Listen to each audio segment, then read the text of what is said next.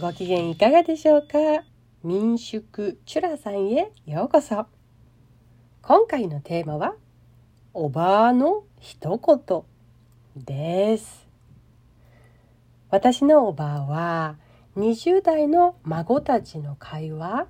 をスムーズに見聞きすることができるおばあで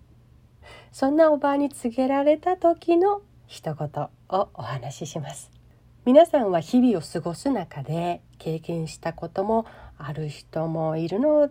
ではないかなと思っていますけれど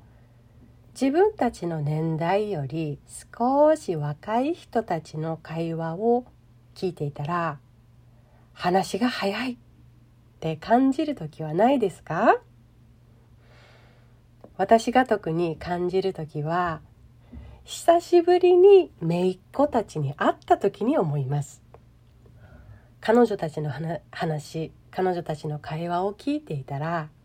こんなに早く反応し合っていて会話できるって本当にすごいって思ってるんですね私。でお子さんがいる方々は日々それにもう慣れているのだろうなってもうすごいなって思うわけですよ。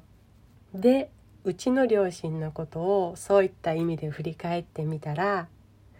私たち子供の会話も隣でね「うんうん」って聞いているようで話を振ると「は何よ何何の話?」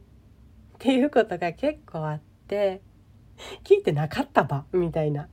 で最初から話すということも結構あるなと思って。たんですね。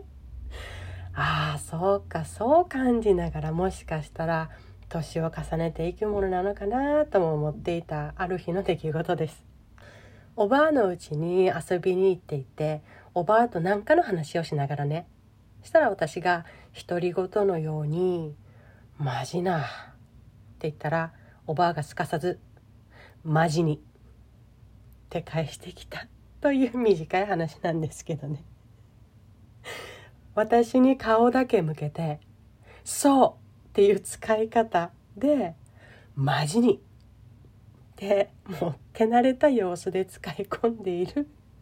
おばあがもう垣間見えて笑ってしまったっていう話でした。ではではまた次回にお会いしましょう。